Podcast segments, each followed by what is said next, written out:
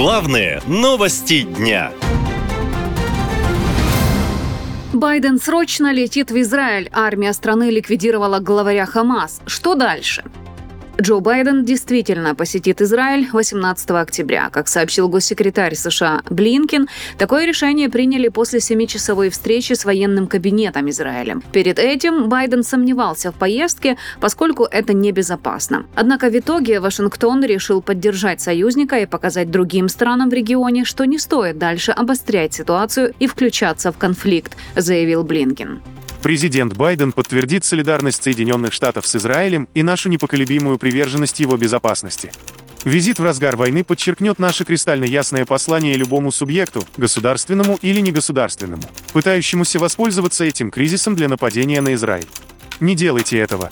Впрочем, приезд президента США – это не только жест поддержки, говорят эксперты. Джо Байден хочет лично услышать, что нужно Израилю для защиты своего народа и на месте узнать об израильских военных целях и стратегии, говорит политолог Ирина Гольц.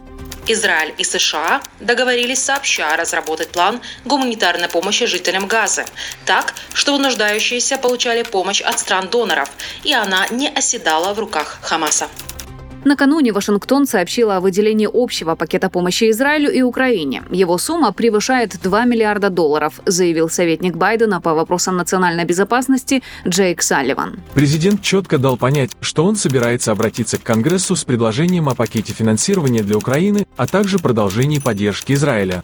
Безусловно, пакет помощи будет включать необходимое военное оборудование для защиты свободы, суверенитета и территориальной целостности Украины, а также для помощи Израилю в его борьбе с террористами. После визита в Израиль, по словам пресс-секретаря Белого дома, Байден отправится в Иорданию, где встретится с королем Абдалой, президентом Египта и президентом палестинской автономии. Ранее стало известно, что вооруженные силы США отобрали около двух тысяч военнослужащих на тот случай, если Израилю понадобится помощь, а Палата представителей США уже подготовила законопроект об использовании американской армии в Израиле на тот случай, если военный конфликт с Хамас разрастется до масштабной войны с Ираном, заявил в интервью CNN глава Комитета по иностранным делам Палаты представителей Майкл Маккол. Я надеюсь, что мне никогда не придется подписывать этот законопроект. Но у нас на Ближнем Востоке есть ситуация, которая день ото дня обостряется.